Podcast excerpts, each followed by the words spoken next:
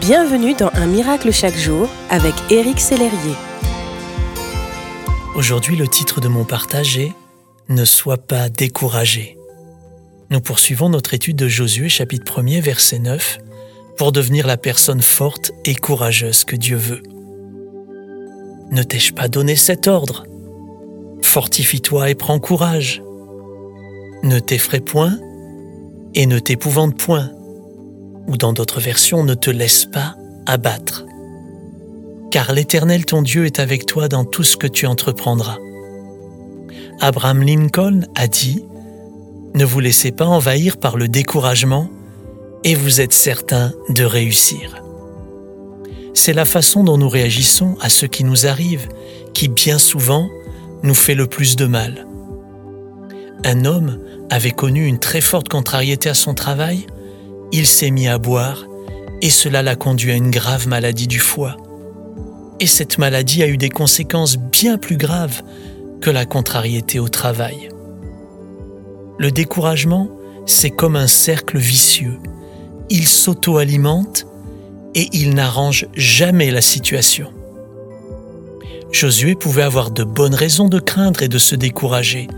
Un pays nouveau, un peuple indocile et très nombreux, des ennemis puissants, mais Dieu lui dit en quelque sorte, Ne te décourage pas. Si tu te laisses abattre, si tu pars avec le moral à zéro, tu es vaincu d'avance. Tu dois reprendre courage, tu dois te fortifier, je suis avec toi et tu es capable de tout. Dieu vous le redit à travers ce verset d'Ésaïe 41, verset 10. Ne crains rien, car je suis avec toi. Ne promène pas des regards inquiets, car je suis ton Dieu.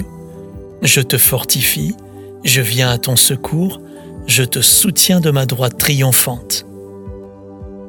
Le découragement passager est comme un virus. Le découragement permanent est comme un cancer. Le premier est plus simple à soigner.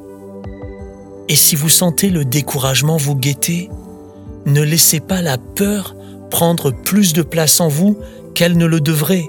Fixez vos regards sur Jésus, comme nous le conseille l'Épître aux Hébreux chapitre 12. Ayant les regards sur Jésus, le chef et le consommateur de la foi, qui en vue de la joie qui lui était réservée, a souffert la croix, méprisé l'ignominie, et s'est assis à la droite du trône de Dieu. Considérez en effet celui qui a supporté contre sa personne une telle opposition de la part des pécheurs, afin que vous ne vous lassiez point l'âme découragée. Mon ami, Jésus a souffert pour que vous n'ayez plus à souffrir. Je le déclare vous n'avez plus à vous lasser de vivre. Votre âme n'a plus aucune raison d'être à bout de force.